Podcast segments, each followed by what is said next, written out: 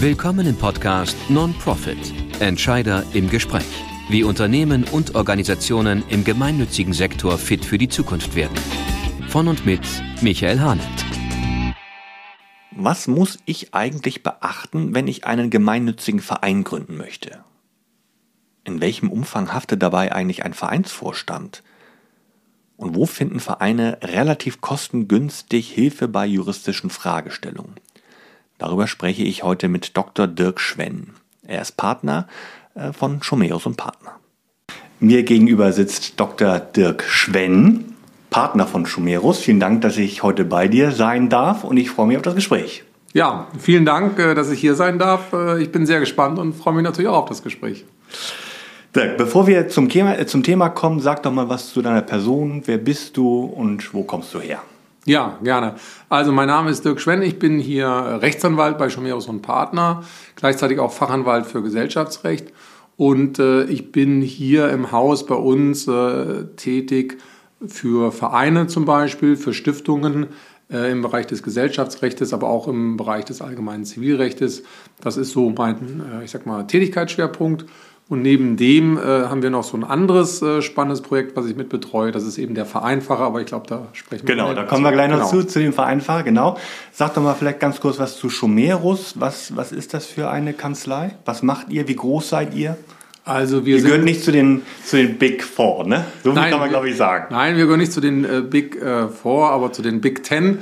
Also äh, vielleicht Ernsthaft, nicht ganz. Ja? Äh, ja? vielleicht nicht ganz. Aber wir sind schon relativ groß. Also wir haben ja ein Büro hier in Hamburg, eins in Berlin und in, auch in München. Wir sind mittlerweile 160 äh, Mitarbeiterinnen und Mitarbeiter, 20 Partner und ähm, verteilt über diese drei Büros und auch mit einem äh, starken Schwerpunkt auf die gemeinnützigkeitsrechtlichen Organisationen, aber natürlich nicht nur. Und wir machen da tatsächlich klassisch Wirtschaftsprüfung, klassisch Steuerberatung und eben auch Rechtsberatung. Okay, sehr schön. Du hast es gerade schon angedeutet, du bist nicht nur Partner von äh, Schumerus und Partner, sondern du engagierst dich auch bei den Vereinfachern, so wie ich das mal sagen, also vereinfacher.de, da findet man das oder findet man euch. Sag doch mal was dazu. Was, was ist das? Was sind äh, die vereinfacher.de? Ja, vereinfacher.de, das ist die Idee gewesen vor einiger Zeit, dass wir festgestellt haben, so in unserer täglichen Beratungspraxis, es gibt natürlich viele große gemeinnützige Vereine oder Einrichtungen, die ähm, bestimmte Rechts- oder auch Steuerfragen haben und äh, die sind natürlich bei uns bestens aufgehoben. Es gibt aber auch immer wieder kleinere Vereine, die wirklich nur ein ganz, ganz, ganz kleines Budget haben, aber die im Grunde genommen die gleichen Rechts- oder Steuerfragen haben. Und wenn die dann zu uns kommen, dann sagen wir immer, ja, das kostet so und so viel. Und dann gucken die manchmal ein bisschen traurig und sagen, uh, das können wir uns aber irgendwie gar nicht leisten, das sprengt so ein bisschen das Budget. Und so ist im Grunde genommen die Idee entstanden, dass es halt für ähm, bestimmte Fragen einfach einen Content gibt, den man da abrufen kann, oder dass es für bestimmte Dokumente, die man braucht, sagen wir mal eine Zuwendungsbestätigung, ja, dass ich die da im Grunde genommen auch abrufen kann und dafür nicht sozusagen unsere große Beratungswelt in Anspruch nehmen muss. Und ähm, so war die Idee geboren, so ein, ein Portal, will ich mal sagen, ähm, zu machen. Und dann haben wir lange überlegt, wie könnte man das denn nennen? Ist ja immer schwierig, ne? Wie heißt das Kind? Und die Domain muss auch noch frei sein? Und die Domain muss auch noch frei sein. Und dann irgendwann war die Idee geboren, also Dinge vereinfachen. Das war so irgendwie die Kernidee. Und daraus ist dann vereinfacher.de entstanden. Genau. Ja. Also ich kann die Seite nur empfehlen. Ich war natürlich auch drauf. Und ihr bietet da wirklich schon einen ganz tollen Content. Ne? Also bis hin zu einer Mustersatzung für Vereine zum Beispiel. Also die ist wirklich übersichtlich und ist wirklich sehr, sehr gut gemacht. Ja, vielen Dank. Also wir haben da auch uns äh, wirklich sehr große Mühe gegeben und es ist wirklich gedacht, ähm, nicht nur im Sinne von, dass man sagt, äh, da gibt es ähm, einen bestimmten äh, Content und dann geht man da einmal drauf und dann ist das Thema sozusagen erledigt, sondern es ist wirklich gedacht, ähm, dass man laufend Informationen auch um aktuelle Themen bekommt. Also ein Beispiel im Moment ist ja die, die Ukraine-Krise in aller Munde. Und wenn ich jetzt zum Beispiel ein Sportverein bin und ich will jemandem helfen und konkret habe ich vielleicht die, weiß ich nicht, die Tennishalle, die leer steht, kann ich das als Verein tun mit meiner gemeinnützigkeitsrechtlichen Restriktion? Die lautet ja Förderung des Sports. Ähm, und dazu machen wir dann zum Beispiel jede Woche ein Video. Ähm, das gibt es dann aktuell auch auf einem YouTube-Kanal, den wir haben unter Vereinfacher. Und da kann man sich das dann eben angucken. Auch das ist dann kostenlos. Und dann weiß man eben, okay, so gehe ich mit dem Thema um. Und das ist dann eben ganz, ganz aktuell. Okay. Also vielleicht nur ganz kurz hier bei dieser Fragestellung bleiben. Das finde ich jetzt sehr interessant. Äh, ist, also ich würde jetzt mal behaupten, man müsste die Satzung ändern äh, als Sportverein, der jetzt die, die Halle äh, zur Verfügung stellt. Ist das richtig so? Also ähm, ja und nein, sagen wir mal. Wenn ich jetzt, typisch, wenn ich jetzt typisch Jurist, typische Juristenantwort, genau. Ja also wenn ich jetzt ähm, kommt drauf an. Wenn ich, genau, kommt drauf an. Also ist es tatsächlich so, wenn ich jetzt hingehe und ich habe bei mir in der Satzung Förderung des Sports und ich mache aus meiner Tennishalle jetzt eine Flüchtlingsunterkunft, dann würde das gemeinnützigkeitsrechtlich in der Tat nicht gehen. Also die Antwort lautet, ja, ich muss die Satzung ändern. Ähm, jetzt hat aber der Gesetzgeber da erkannt, dass das natürlich nicht im Sinne, ähm, ne, also politisch gewollt ist. Und deswegen gibt es seit letzter Woche dazu auch so einen, ich sage jetzt mal, äh, Anwendungserlass des Bundesministeriums der Finanzen, der gesagt hat, es ist nicht gemeinnützigkeitsschädlich, wenn ich das vorübergehend für einen bestimmten Zeitraum okay. so mache. Insofern müsste man es jetzt nicht ändern. Ähm, ich hatte aber witzigerweise vor zwei Tagen ein Telefonat mit so einer gemeinnützigen Organisation, die haben gesagt, naja, wir haben im Grunde genommen so bestimmte Unterbringungsmöglichkeiten, die eigentlich eine andere Zielgruppe haben. Wir haben uns jetzt überlegt, das dauerhaft zu machen für Flüchtlinge. Ähm, wie sieht es damit aus? Und da haben wir dann gesagt, naja, für den Moment macht ihr keinen Kopf um die Satzung. Aber wenn du vielleicht äh, sagst, ich will das dauerhaft machen, dann wird ja irgendwann dieser Anwendungserlass des BMF beendet sein. Und dann in der Tat sollte man die Satzung ändern. Genau. Okay. Ja. Spannend. Gut, da sind wir ja schon direkt beim Thema. Also ähm, nehmen wir mal an, ich habe ein spannendes Projekt und ich mache mhm. das mal, ich mache mal ein kon konkretes Beispiel. Mhm. Ich bin Teil einer Elterninitiative. Wir, wir äh, möchten gern, dass unsere Kinder betreut werden auf einem Abenteuerspielplatz zum Beispiel für eine begrenzte Zeit. Ja. So, und wir Eltern wollen das privatwirtschaftlich oder, oder privat organisiert mhm. machen. So, das heißt, äh, da finden sich vielleicht so drei, vier Väter oder Mütter, die sagen so, ich stelle meine Zeit da zur Verfügung ja. und, und betreue betreu Kinder. Mhm. Ähm, warum ist jetzt der Verein dafür, oder also erstens, erstens braucht man eigentlich einen Verein dafür, wäre das sinnvoll mhm. und was sind die Vorteile, wenn ich jetzt die Organisationsform eines Vereins nehme? Ja, also man könnte ja in der Tat sagen, ich lasse das jetzt einfach so laufen. So. Ähm, viele wissen aber nicht, wenn man das so macht und man hat so einen gemeinsamen Zweck, ähm, und, und übt das in dem Sinne aus, dann ist man automatisch in der Rechtsform einer Gesellschaft bürgerlichen Rechtes, auch mhm. GBR genannt, unterwegs. Das ist jetzt per se nichts Schlimmes, man muss eben nur wissen, man haftet dafür persönlich und man haftet auch unbeschränkt. Das heißt also, wenn zum Beispiel jetzt sagen wir mal auf diesem äh, Abenteuerspielplatz jetzt irgendwie ein Kind runterfiele und äh, vielleicht irgendwie ähm, eine schwere Verletzung hat und irgendwie bestimmte Haftungsfragen sich dann stellen, dann würde man, wenn man das vielleicht nicht so richtig organisiert hat, wie man das hätte machen müssen, hinterher äh, in den Spiegel gucken und sagen, hm, ist es jetzt wirklich ähm, richtig gewesen, das nicht zu regeln? Fragezeichen. Mhm.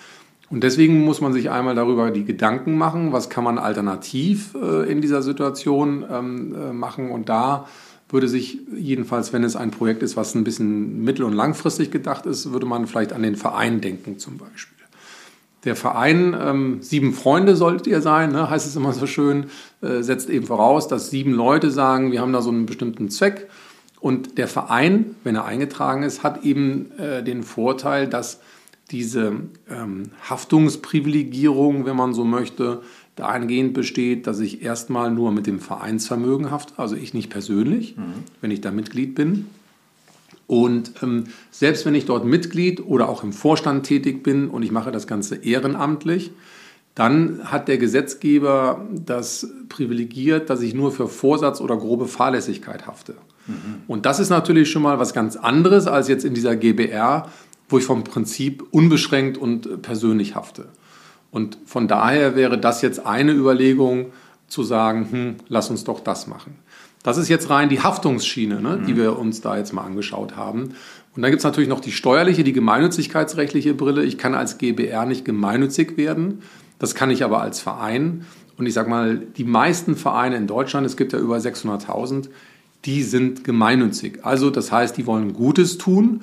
Der Staat erkennt das an, dass sie Gutes tun wollen. Und weil das so ist, hat der Staat sozusagen dann auch diese steuerliche Privilegierung festgeschrieben mit der Folge, dass ich jedenfalls vom Grundsatz her dann auch keine Ertragssteuern zahlen muss. Okay. Also auch das natürlich dann ein weiteres, denke ich mal, wesentliches Argument zu sagen, einfach nichts zu tun, ne, wenn wir diesen Spielplatz betreiben, keine gute Idee, sondern vielleicht eine bestimmte Rechtsform wählen. Und da wäre der Verein eine Möglichkeit. Es gibt natürlich auch andere Rechtsformen, aber der Verein wäre jetzt schon, sagen wir mal, so ein, so ein guter Standard. Genau, man könnte wahrscheinlich auch eine Stiftung gründen, aber ja. das wäre wahrscheinlich viel zu kompliziert. Genau, eine Stiftung könnte man auch machen, ist aber schon relativ äh, kompliziert.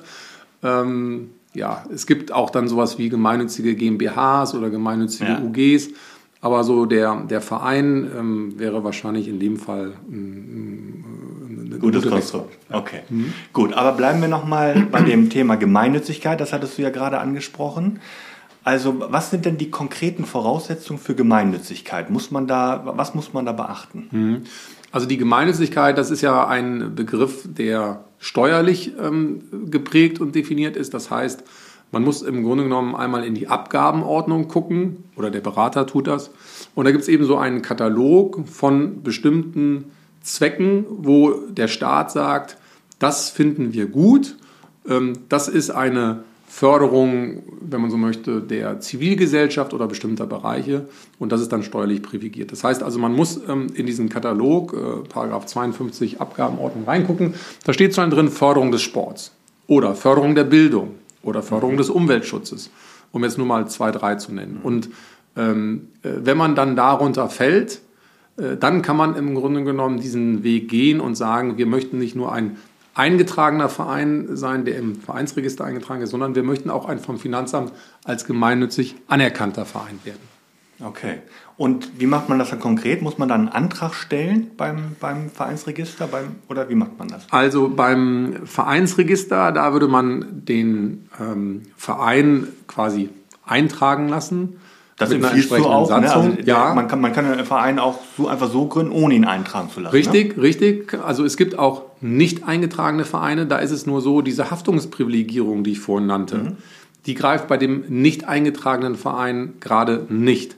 Das heißt also, es bietet sich schon an, wenn man das mittel- und langfristig länger betreiben möchte, den Verein auch eintragen zu okay. lassen. Ähm, bevor man aber den Verein eintragen lässt im Vereinsregister, was eine rein zivilrechtliche Prüfung ist, ne, da guckt das Vereinsregister, das Registergericht, okay, steht da was drin zum Sitz der Gesellschaft, äh, zum Namen der Gesellschaft, haben die einen Vorstand und so. Mehr interessiert haben die sieben die Mitglieder? Ja, sieben Mitglieder, genau, genau. So, mehr interessiert die vom Prinzip mhm. nicht. Ähm, ob das Ganze jetzt auch noch gemeinnützigkeitsrechtlich alles passt, interessiert das Vereinsregister null. Okay. Und ähm, da muss man dann ans Finanzamt gehen.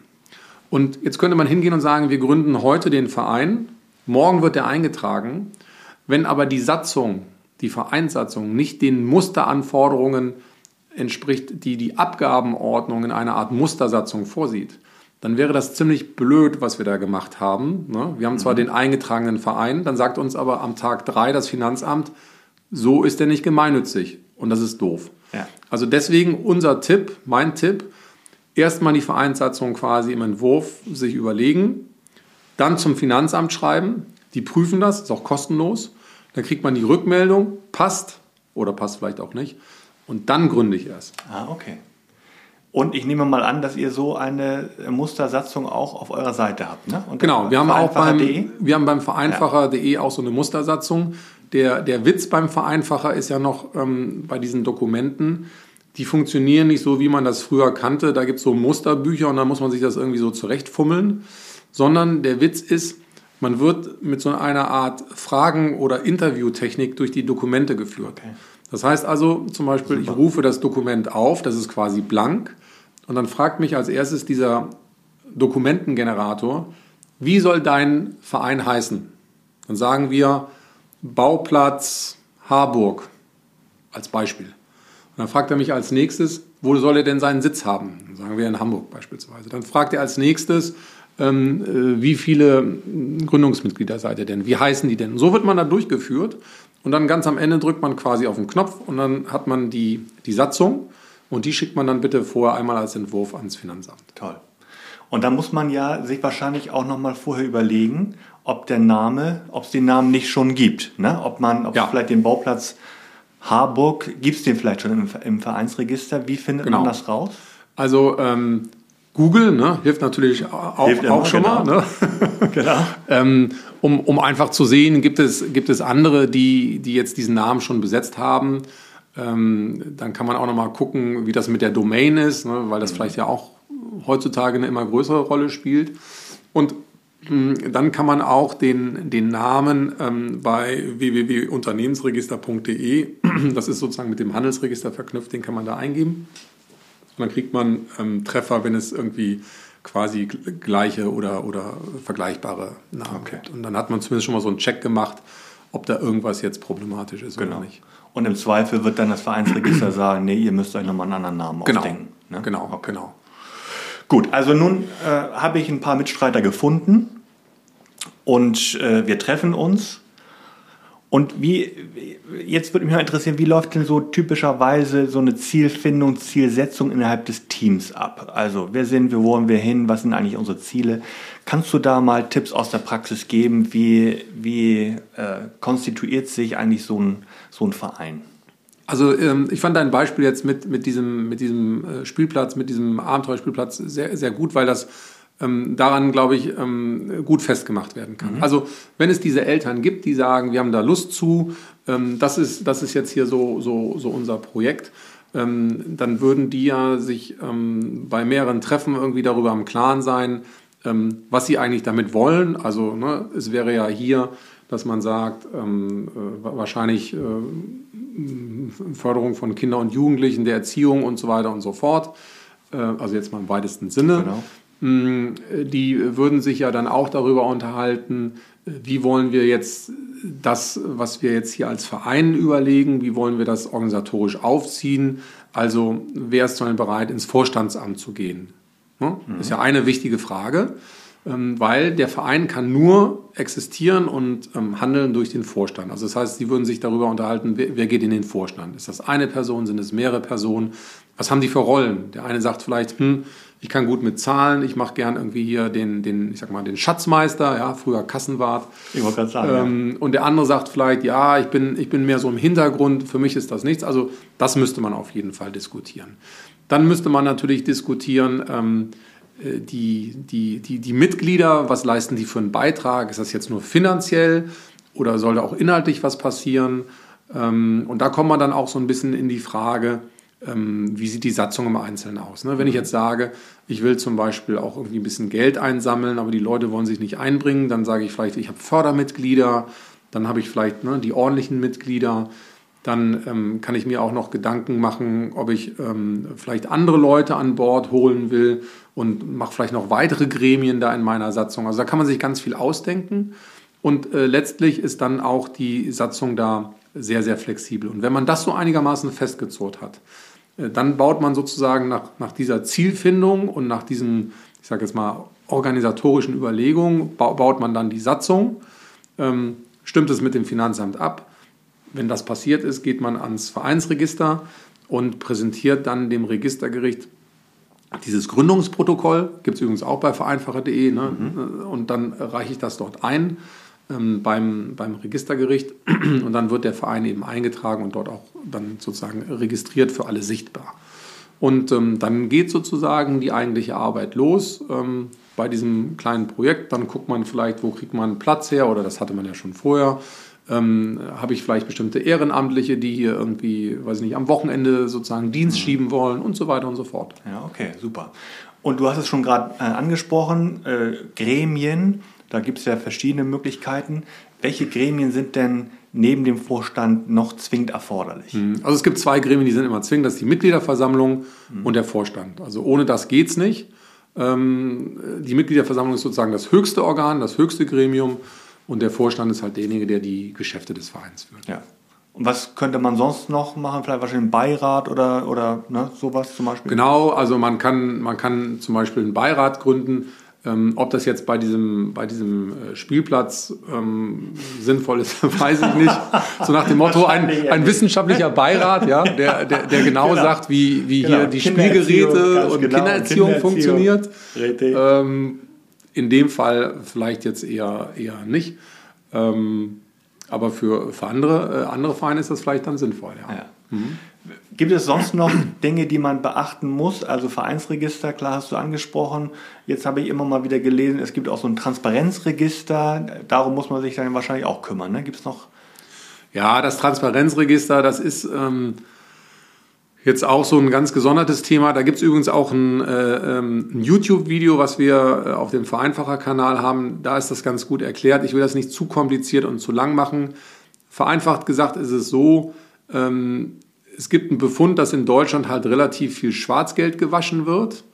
Ähm, in der Vergangenheit hat man gesagt, naja, eigentlich muss man sich in so ein Transparenzregister eintragen, wo immer gesagt wird, wer der wirtschaftlich Berechtigte zum Beispiel des Vereins oder einer, einer GmbH oder auch einer Stiftung ist. Und weil das aber irgendwie in anderen Registern ersichtlich ist, irgendwie kann man sich das zusammenbasteln, muss man sich eigentlich doch nicht so richtig eintragen. So hat das Deutschland gehandelt. Und das ist dann aber irgendwie äh, auch auf Euro europäischer Ebene ist das irgendwie so ein bisschen sauer aufgestoßen mit der Folge, dass es jetzt seit diesem Jahr in äh, Abstufungen 1.3., 1.6., 31.12. die Verpflichtung gibt, dass jede Gesellschaft in Deutschland vom Grundsatz her sich in dieses Transparenzregister eintragen muss und dort offenlegen muss, wer ihr wirtschaftlich Berechtigter ist. Wirtschaftlich Berechtigter heißt, man hat 25 Prozent oder mehr der Stimmen. Jetzt ist es ja so, wenn ich eine, eine gemeinnützige GmbH habe, da gucke ich, wer ist der Gesellschafter.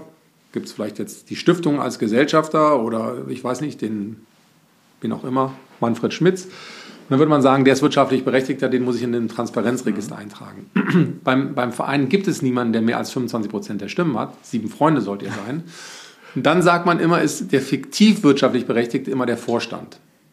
Und weil das bei allen Vereinen so ist und weil es so viele Vereine gibt, hat der Gesetzgeber gesagt, okay, bei den Vereinen, da machen wir irgendwie so eine Ausnahme, die, die tragen wir da irgendwie automatisch aus den Vereinsregistern in das Transparenzregister ein. Okay. Sodass die Vereine da, muss man sagen, so ein bisschen aus dem Fokus sind. Also die können sich jetzt an der Stelle erstmal beruhigt sozusagen wieder hinsetzen. Da hat der Gesetzgeber mal eine Erleichterung für Vereine geschaffen. Das ist ja auch ja, ja, stark. Ja. Gut, kommen wir mal zu der Frage der Fragen. Also du, du hast es ja, es schwang ja immer schon mal so, so ein bisschen mit. Und zwar die Haftung. Mhm. Ähm, wie und in welchem Umfang haftet eigentlich der Vorstand? Du hast es ja schon gesagt, es gibt Erleichterungen, wenn man den Verein eingetragen hat. Aber dennoch ist ja der, der Vorstand nicht ganz frei von einer Haftung, ne? oder? Genau so ist es. Der, der Vereinsvorstand ist ja derjenige, der nur nach außen handeln kann. Also der den Verein wirklich vertritt. rechtsgeschäftlich vertritt. Das heißt also, der Vereinsvorstand kann zum Beispiel jetzt sagen, ich möchte gegenüber jetzt hier den Eiffelturm kaufen oder ich möchte jetzt 10 Tonnen Olivenöl kaufen. Das kann der Vereinsvorstand machen und verpflichtet damit wirksam den Verein. Auch wenn das vielleicht totaler Quatsch ist und im Innenverhältnis möglicherweise gegen bestimmte ähm, Zustimmungsvorbehalte, möglicherweise sogar der Mitgliederversammlung verstößt. Aber rechtsgeschäftlich wirksam kann der Verein 10 Tonnen Olivenöl kaufen. Da frage, da frage ich jetzt mal nach. Also ähm, er, der kann es ja wahrscheinlich nicht alleine, sondern, sondern von Gesetzgeben her, von Gesetz wegen her ist es ja so, dass der Vorstand immer nur gemeinsam vertretungsberechtigt ist. Äh, und, und kann man das äh, dann auch so regeln, dass nur ein einzelner Vorstand vertretungsberechtigt ist? Genau, also das ist, eine, das ist ein, ein guter Punkt, das ist eine gute Frage. Da hängt es natürlich auch wieder von der Organisationsform ab. Wenn ich jetzt sage, das gibt es selten, es gibt einen Verein und nur ein Vorstandsmitglied, dann ist klar, dann kann der ja nur alleine handeln, es gibt keinen anderen. Die meisten Vereine, die sind ja mehrköpfig und da wäre der Grundsatz in der Tat die gemeinschaftliche Vertretungsregelung. Aber es gibt auch viele Vereine, die sagen, wir wollen vielleicht ein bisschen mehr Flexibilität und dann steht da vielleicht drin, dass der erste Vorsitzende auch alleine vertreten darf, mhm. beispielsweise. Das heißt, wenn die Satzungsregelung das so vorsieht, dann kann eben der erste Vorsitzende die 10 Tonnen Öl kaufen. Okay. Ähm, wenn natürlich so ist, dass vielleicht das der Schatzmeister mit dem zweiten Vorsitzenden macht, dann würde ja die gemeinschaftliche Regelung gelten.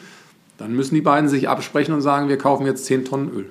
Gut, okay. Und der Lieferant, der muss im Grunde genommen in das Vereinsregister äh, schauen. Da steht ja drin, ob der Vorstand gemeinsam vertretungsberechtigt ist oder nur einzeln.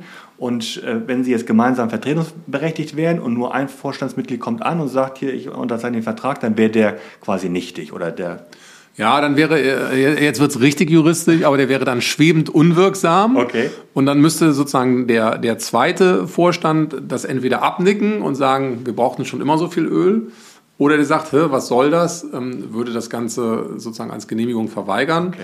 Und äh, dann haftet für dieses ähm, Rechtsgeschäft der Vorstand, der da allein mal was unterschrieben ah, hat. Ja. Okay, gut, also jetzt sind wir wieder an dem Punkt. Haftung. Haftung genau. des Vorstands. Genau. Also du hast schon ausgeführt, also er kauft jetzt zum Beispiel 10 Tonnen Olivenöl. Obwohl als Vorstand eines Abenteuerspielplatzes natürlich vollkommen Schwachsinn ist, aber, genau. aber es ist ein, ein Geschäft, was er ja. tätigt, was nicht zum üblichen Geschäftsverkehr Genau, gehört. also es wäre, es wäre, es gehört jetzt nicht zum üblichen Geschäftsverkehr, deswegen ähm, kann man sich eben die Frage stellen, ähm, darf der das, darf der das trotzdem machen? Ähm, vom, vom Grundsatz her gilt halt eben, ähm, wenn ich alleine oder mit einem anderen zusammen vertreten darf und das unterschreibe, dann ist das rechtsgültig. So. Und ähm, dann stellt sich allenfalls ja die Frage, ist dem Verein jetzt dadurch ein Schaden entstanden? Ähm, und, und ist das, was da passiert, ist quasi eine Pflichtverletzung letztlich. Ne? Wenn man jetzt sagt, man kann gar nichts mit diesem, mit diesem Öl anfangen mhm. und deswegen ist das eine Pflichtverletzung, ähm, dann stellt sich eben genau diese Haftungsfrage. Und, das heißt also nur bei einer Pflichtverletzung? Nur bei einer Pflichtverletzung, mhm. genau. Ähm, und diese, diese Pflichtverletzung, die kann natürlich jetzt einmal kommen ähm, aus irgendeinem Gesetz, hätten wir jetzt hier nicht. Die kann kommen aus einem Vorstandsvertrag, häufig hat er aber gar keinen, weil er ehrenamtlich tätig ist. Mhm. Sie kann aber auch kommen zum Beispiel aus der Satzung oder vielleicht gibt es auch noch eine Geschäftsordnung. Ja. Mhm. Wenn zum Beispiel in der Geschäftsordnung drin steht, steht auch manchmal in der Satzung, du darfst alle Rechtsgeschäfte bis 1000 Euro abschließen alleine oder gemeinschaftlich mit deinem Kollegen. Und jetzt kostet das Öl aber deutlich mehr als 1000 Euro. Und er hat gegen diesen Zustimmungsvorbehalt quasi ja erkennbar verstoßen. Dann ist das im Innenverhältnis so, Pflichtverletzung. Und Pflichtverletzung führt eben dazu, dass er sich vom Grundsatz her erstmal schadensersatzpflichtig macht. Okay. Ähm, und dann geht es aber natürlich in der Prüfung ein bisschen weiter. Ist das, was er da gemacht hat, ähm, vorsätzlich gewesen, grob fahrlässig oder leicht fahrlässig. Weil wir haben ja gesehen, bei dem ehrenamtlichen Vorstand, und das ist ja in ganz vielen Fällen der Hauptfall, da will eben der Gesetzgeber nicht, dass man ehrenamtlich tätig ist und ständig in dieser Haftungssorge ist. Mhm. Und ich sage jetzt mal, bei einem Abenteuerspielplatz und 10 Tonnen Öl, würde ich sagen, ist das, wenn nicht vorsätzlich, mindestens grob fahrlässig. Ja? ja. Sind wir uns einig? da sind wir uns einig, uns einig. definitiv. So, da, da, würde er haften. Okay. Aber es gibt natürlich andere Konstellationen, da wird man sagen, äh, das ist jetzt doof gelaufen, aber das ist ja nicht vorsätzlich oder grob fahrlässig gewesen. Ja. Und dann würde eben diese Haftungsprivilegierung greifen mit der Folge, dass er nicht haftet und der Schaden würde dann quasi beim Verein verbleiben. Okay. Ja. Gibt es denn Möglichkeiten, das zu, also dieses Risiko des Vorstandes zu vermindern? Also ich kenne es zum Beispiel aus äh, bei, bei, bei GmbHs, dass die so eine DNO-Versicherung abschließen. Das macht hier ja wahrscheinlich in dem Umfang keinen Sinn, ne? oder? Gibt es da andere Möglichkeiten, das Risiko zu minimieren? Also es gibt auch solche ähm, Vereinshaftpflichtversicherungen, ähm, wo, wo halt teilweise dann auch die Organe abgesichert sind, also hier der Vorstand ich glaube, man muss wirklich gucken, ähm, was macht der Verein, ähm, äh, wie, wie, wie haftungsträchtig ist das, um mhm. das mal so zu sagen.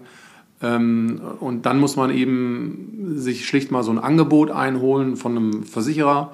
Und wenn man dann sagt, okay, das kostet jetzt irgendwie im, im Jahr 2500 Euro und ich habe vielleicht eher höhere Haftungsrisiken, ja, weil vielleicht wird viel mit Kindern oder Jugendlichen sozusagen gearbeitet, ähm, dann ist das vielleicht eher anzuraten, als wenn ich jetzt, sagen wir mal, vielleicht einen Taubenzüchterverein habe.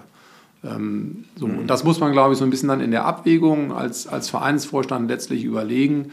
Ne? Ist das jetzt zu viel Stress für unser Vereinsvermögen, das auch noch abzuschließen? Oder mhm. passt das doch irgendwie äh, ganz gut und, und wird auch dem Risiko gerecht? Okay. Jetzt, jetzt gehen wir mal, äh, jetzt verlassen wir mal den, den Abenteuerspielplatz, gehen wir vielleicht zu einem größeren Verein, zum Beispiel so einem Fußballverein. Also jetzt nicht äh, Bundesliga, mhm. sondern, sondern so äh, Breitensportverein. Ja. Ähm, ich habe mal in meiner früheren Tätigkeit äh, als, als Banker habe ich auch mal so einen größeren Sportverein betreut und da war das dann regelmäßig so, Emma, wenn am Quartalsende die Darlehensraten eingezogen wurden, dann hat der Vorstand privat Geld in den, äh, auf das Konto überwiesen, damit die Darlehensraten vom Verein bedient wurden. Und als dann die Mitgliedsbeiträge dann eingezogen wurden, dann hat er quasi sein Geld wieder rausgeholt. So, irgendwann kommt man ja äh, in das Problem der, der Insolvenzverschleppung. Was, was muss da so ein Vereinsvorstand beachten? Wie sind da die Fristen? Also der war, das war ja wahrscheinlich schon in dem Beispiel schon wirklich nah an der Grenze. Ne?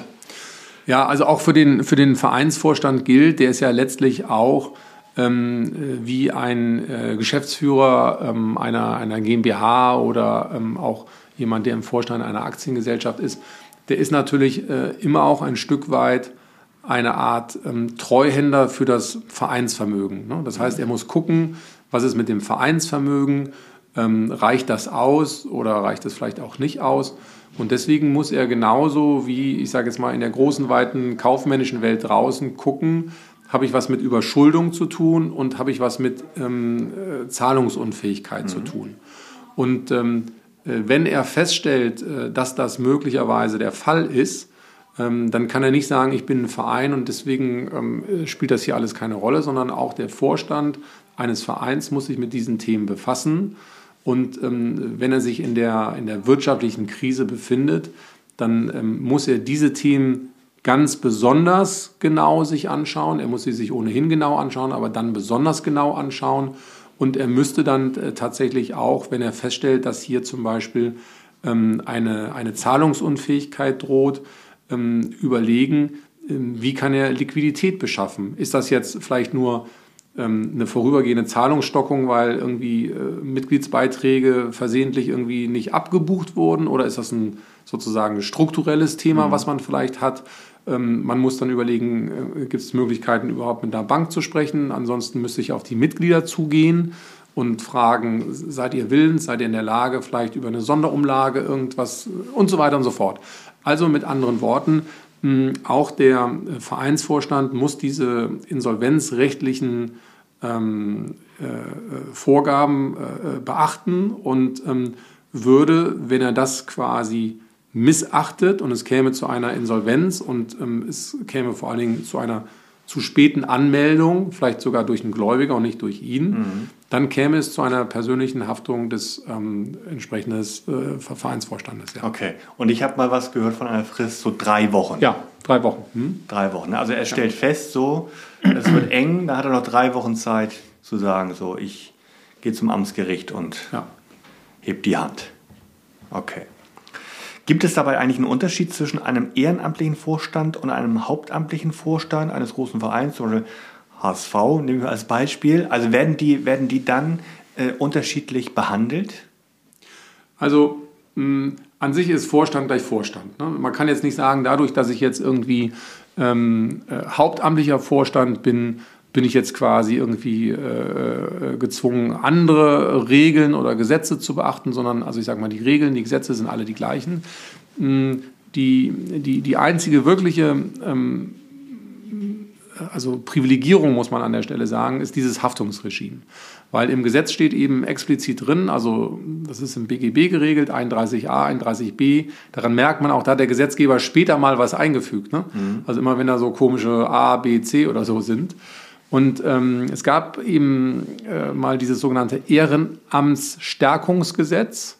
Wie schon der Name sagt, man will und wollte das Ehrenamt stärken und hat gesagt, wir müssen irgendwas tun, damit nicht die Leute aus dem Ehrenamt wegrennen, weil sie Angst vor der Haftung haben. Und das ist so gesehen etwas, was das Hauptamt, den hauptamtlichen Vorstand vom ehrenamtlichen Vorstand unterscheidet, dass wenn ich eben hier ähm, diese ehrenamtliche Tätigkeit mache, also nicht hauptamtlich, dann hafte ich ähm, nur für Vorsatz und grobe Fahrlässigkeit. Okay. Und das ist ja schon mal nicht schlecht, muss man sagen. Gut, dann zum, also dann vielleicht nochmal, äh, machen wir hier nochmal einen Disclaimer. Mhm. Also, also äh, in, in Börsenpodcasts heißt es ja immer, es wird hier keine Haftung übernommen. Ne? Und auch wir, mhm. das ist jetzt ja keine Steuerberatung, keine Rechtsberatung, die wir hier machen, sondern wir gehen hier, geben hier re, äh, lediglich Ideen und Tipps und Anregungen. Ne? Das vielleicht nochmal so als offizieller Disclaimer. Ja, wir sind schon am Schluss, lieber Dirk. An, äh, mich würde dann nochmal die Frage interessieren, ähm, warum engagierst du dich eigentlich persönlich für, das, für, für dieses Thema, für das Vereinswesen, für, für gemeinnützige Organisationen? Also man muss sagen, die gemeinnützigen Organisationen ähm, sind ja wirklich so ein Stück weit das Rückgrat unserer Gesellschaft. Weil ohne mhm. die würde vieles überhaupt nicht laufen. Also 0,0, ja. Und deswegen finde ich es irgendwie ganz spannend, die äh, zu beraten. Die gibt es ja in ganz unterschiedlicher Ausprägung. Also bei dem einen ist es vielleicht tatsächlich äh, irgendwie der Umweltschutz, bei dem anderen sind es die Kinder, bei dem nächsten ähm, Altenhilfe zum Beispiel. Altenhilfe, ne, ist auch ein großes Thema. Also ich bin zum Beispiel auch im, im, im Vorstand einer, einer, einer Stiftung, die ein Altenheim betreibt. Und ähm, ich finde halt diese Themen äh, deswegen äh, wichtig, weil sie wirklich äh, so unsere äh, Gesellschaft doch irgendwo maßgeblich prägen oder, oder mhm. kennzeichnen. Und dann macht es eben Spaß, wenn, wenn, wenn diese Dinge auch Gegenstand so der eigenen Beratungstätigkeit sind. Ähm, natürlich könnte man auch sagen, ähm, ist es vielleicht spannend, die, die Schifffahrtsindustrie oder Atomkraftwerke zu beraten oder so. Aber das hier finde ich jetzt persönlich irgendwie deutlich, deutlich äh, schöner, ist irgendwie deutlich sinnstiftender. Und ähm, deswegen mache ich das halt sehr gerne. Okay. Prima, vielen Dank, das ist ein tolles Schlusswort. Ich danke dir ganz herzlich für die Zeit, die du dir genommen hast und für das wirklich aufschlussreiche Gespräch. Vielen Dank. Ja, ich habe zu danken. Tschüss bis Ciao. bald. Tschüss. Und das war mein Gespräch mit Dr. Dirk Schwenn. In der nächsten Folge spreche ich mit Dirk Ahrens, Landespastor und Vorstandsvorsitzender des Diakonischen Werks Hamburg. Wir beide unterhalten uns über die Frage, was ist eigentlich Diakonie? Ich freue mich natürlich weiterhin über Fragen und Feedback. Schreibt mir gern eine Mail an podcast.non-pro.fit. Zum Schluss darf natürlich das nachdenkenswerte Zitat nicht fehlen. Diesmal stammt es von Groucho Marx. Ich hoffe, ich spreche das richtig aus. Groucho Marx. Ich würde niemals einem Verein beitreten, der mich als Mitglied aufnehme.